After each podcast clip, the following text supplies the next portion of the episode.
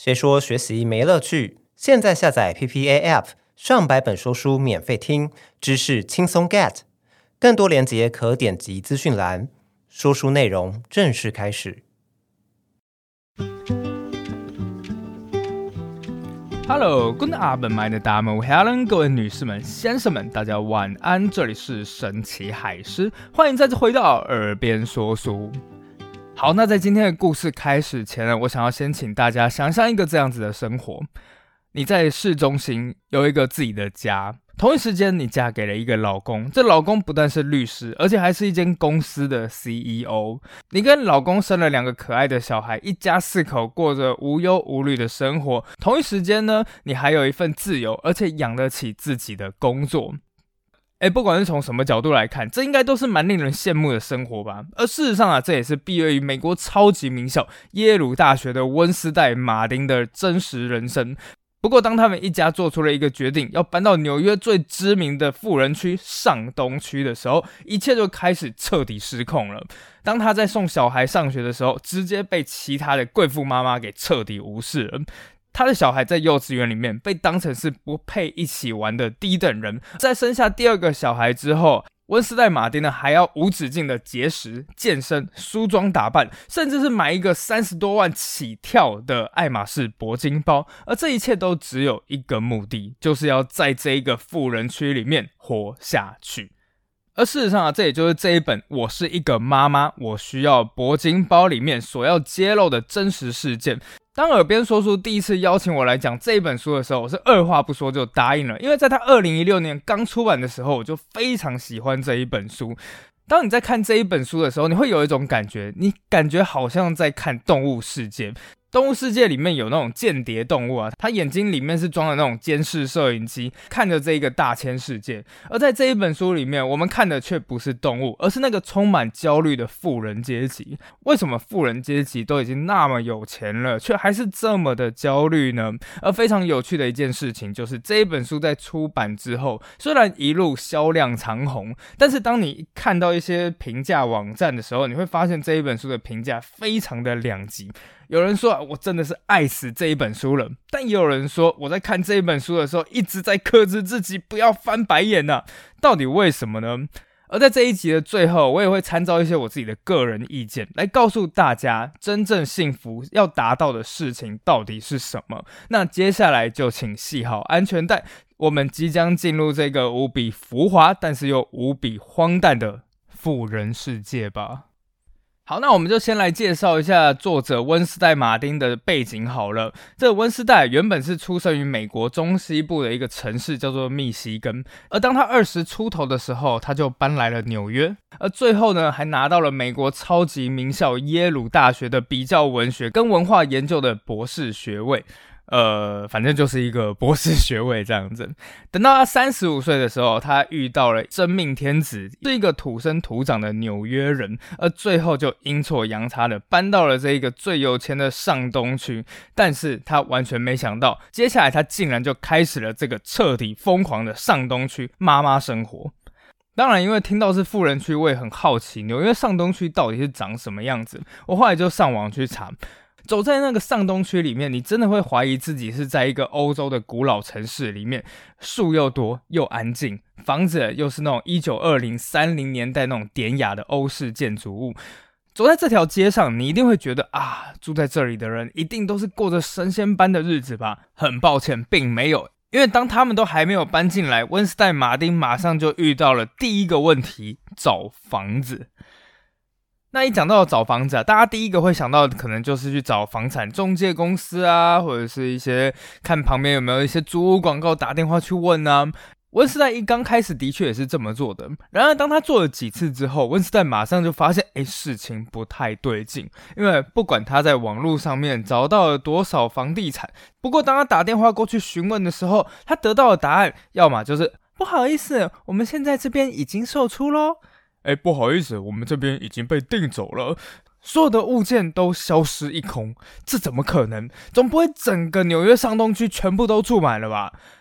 这下子我们终于知道温斯代马丁遇到的问题是什么了。每次我们都会说啊，只要有钱，我们就可以买这个东西、那个东西，是反正什么东西都可以买得到了。但是啊，当你在纽约上东区，一个人口如此高度稠密，但大家都比你有钱的这个地方，钱反而是一项最不稀缺的资源。所以除了钱以外，还有另外一项东西是整个上流世界里面最重要的资产，但这恰恰是温斯代马丁最缺乏的东西，叫做情报和管道。后来啊，在经过她丈夫的介绍之后，他们才聘请了一位房产中介来替他们寻找他们想要的房子。这让温斯代立刻就想到了，在人类学家准备去探望一个原始部落之前，一定要聘请一些部落向导，带领了他们才能进入到这个部落里面。没想到，在纽约上东区，一模一样的事情也发生了。终于，他们见到了这个衣着光鲜亮丽的房产中介。那也在他的带领之下，温斯代他们才终于得以打开上东区的公寓大门。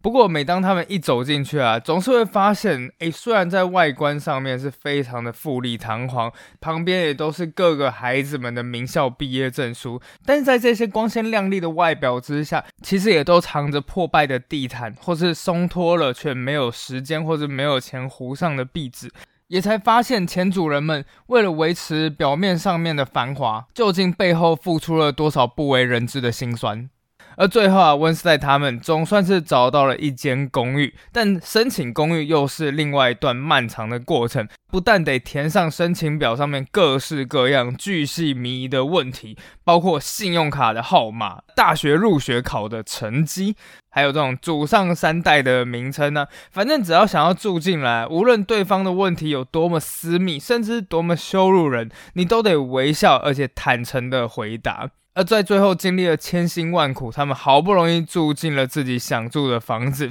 然而温斯代马丁却不知道，这只是一切困难的开始。因为他们很快就遇到了自己的第二个问题，就是该帮孩子申请幼稚园了。当然，因为现在海狮很多朋友都已经开始在当爸爸妈妈了。当然，我们都知道幼稚园并不是那么好申请的。但纽约上东区的情况又不一样了，因为温丝代很快就发现了，在这个地方要申请一间幼稚园，简直是比申请美国最难的常春藤盟校还要困难。因为在他们的世界里面，一间好的幼稚园。关系到小孩能不能上好的小学，那一间好的小学又关系到他能不能上好的国中、高中，然后接下来又关系到小孩能不能申请上到一间有名的大学。而大家都知道，好的大学就是关乎于小孩有没有幸福的一生呢、那听到这边就会有人震撼了，哇塞！所以说养小孩要从幼稚园就开始备战了，错。因为在幼稚园之前，纽约上东区的妈妈们就已经会带着自己的孩子去上音乐学校啊、婴儿团体啊。简单来说一句话，就是上东区的妈妈们从孩子一出生开始就在备战状态，为了把自己的宝贝儿子、宝贝千金送进好的幼稚园。这个地方的妈妈们千辛万苦的经营着人脉，彼此交换着秘密的资讯，说：“哎，我告诉你啊，哪一间哪一间学校有门道？哎，在另外一间我有认识的人。”我们回到我们的主角温斯代，他等到孩子该上幼稚园的年纪，才想到要帮孩子申请幼稚园。那这个结论是什么呢？是的，他一点机会都没有。所以啊，当温斯代打电话到幼稚园解释自己的状况时，电话那一头的女人用高八度的声音尖叫了出来：“忘了，你忘记申请了。”直到这个时候啊，温斯代才意识到自己的处境有多么堪忧。他不但不知道该到哪边去准备这一些学前班，而且在这个地方里面，他完全不认识别人，让他的儿子在托儿所里面插队。更糟糕的事情是他儿子的生日，他儿子的生日是六月到八月中间，刚好就是一个最不利于入学的月份。当温斯代申请不到学校就已经够焦虑了，而他旁边的所有人更是一副大惊小怪的样子。当温斯代跟他的朋友提起他的状况时，朋友惊讶的大喊出来：“哦，我的天哪！你不但还没有申请，而且你的儿子还是那糟糕的月份。”当时温斯代的儿子就在旁边，所以他儿子一听到了之后大哭了出来，然后直接问妈妈说：“妈咪，为什么我的生日很糟糕？”总而言之啊，终于在各种托关系啊，还有再次羞辱人的书面申请，儿子总算是找到了一间还不错的学校。不过一进到学校之后，他们又遭遇到了另一个问题，就是家长似乎都会依照彼此的穿着来为大家分门别类。像是当他们接送小孩的时候，那就是大型的火力展示现场啊。要么就是穿着一件 Burberry 的雨衣啊，要么就是脚上穿着高到不行的高跟鞋啊。而当其他衣着平凡的家长，事实上就是温斯代本人了。当他跟大家打招呼的时候，他们竟然完全视若无睹，依旧故我的聊着天，仿佛眼前的这一个温斯代根本不存在的样子。更糟糕的是，连他的儿子甚至也都不能和其他幼稚园的小朋友一起玩，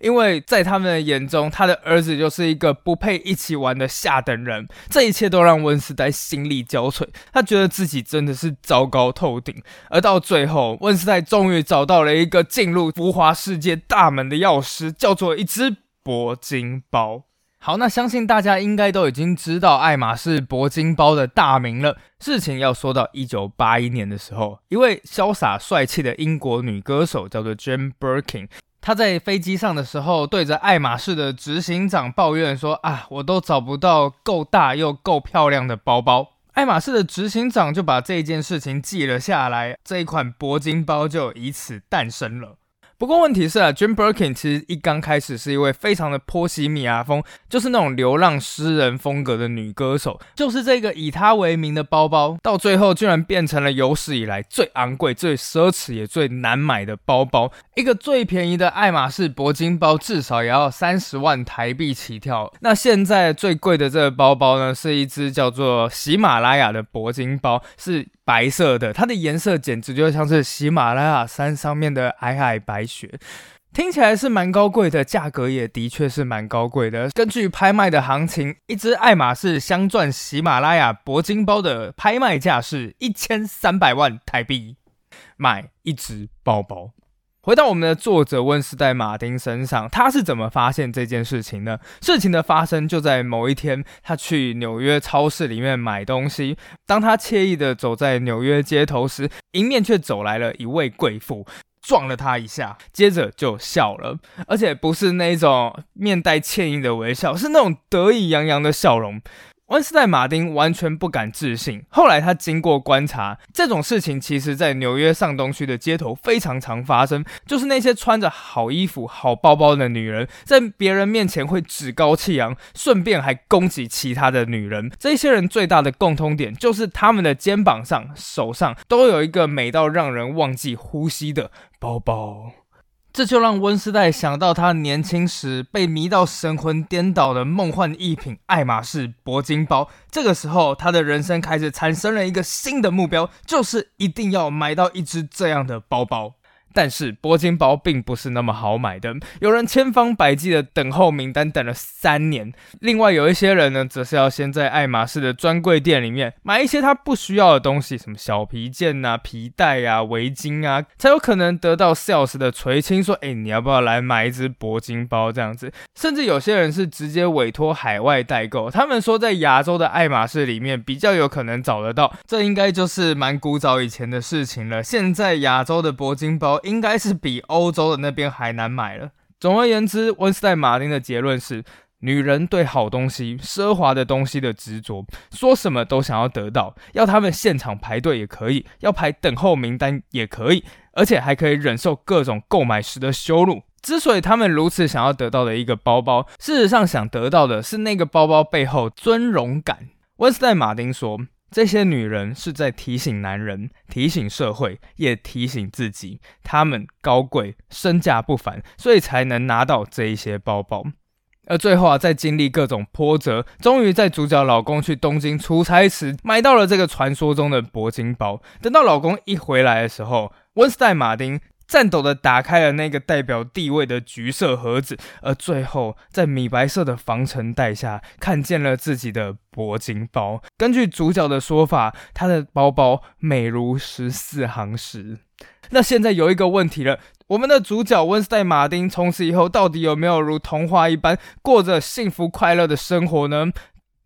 当然没有，因为更多的磨难还在后面。随着书中的进展啊，作者在生下二宝之后，马上还要去参加各种健身课程来恢复自己的体态。上东区的妈妈们没有任何一分一秒是可以松懈的，她们必须当完美的母亲、完美的衣架子，还要当完美的性感女人。为什么上东区的妈妈们日子已经过得非常有钱了，但是她们的压力还是要这么大呢？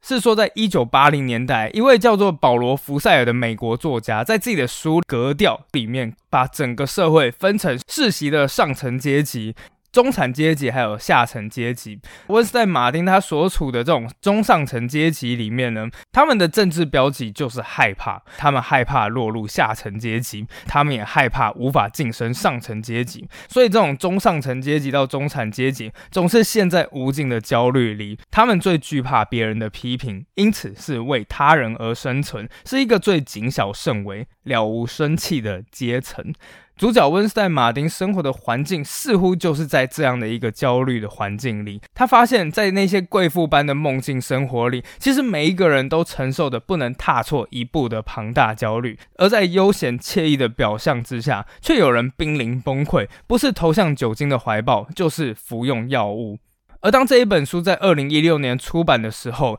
引发了巨大的回响，但是也无可奈何的，这一本书也陷入了两极的评价。反对的声音有两种，第一种就是来自于其他的贵妇，他会说啊，我们在上东区的生活才不是这个样子呢。不过我觉得这种指责也许听听就好，毕竟世界上没有任何一本书能够完整的描绘出一个群体的全体样貌。第二种的不满评价，则是来自于像我们一样的平凡老百姓，因为当他们在看这一本书的时候，他们总是看见了浓浓的凡尔赛文体感。什么意思呢？就是那种看似抱怨，实则炫富的文章。作者一直在写啊，贵妇世界有多焦虑啊，有多累啊，还必须要透过买铂金包这种事情才能融入群体。但在普通人的眼中，一个能够买三十多万台币包包的人，本质上其实就和作者所抱怨的那些群体一样，都是所谓的特权阶级。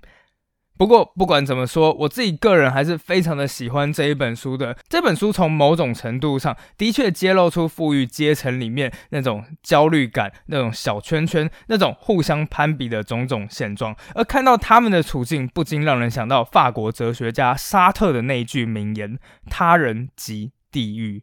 这句话是出自于沙特的一个剧本，叫做《无处可逃》。而这一句话的意思就是，如果不能正确的看待他人的眼光，那么他人就会是自我的地狱。那换个角度来讲，适当的独处与自我对话，关掉手机，到自然里面去走走，或是静静的读一本好书，或许就是一扇通往天堂的窗吧。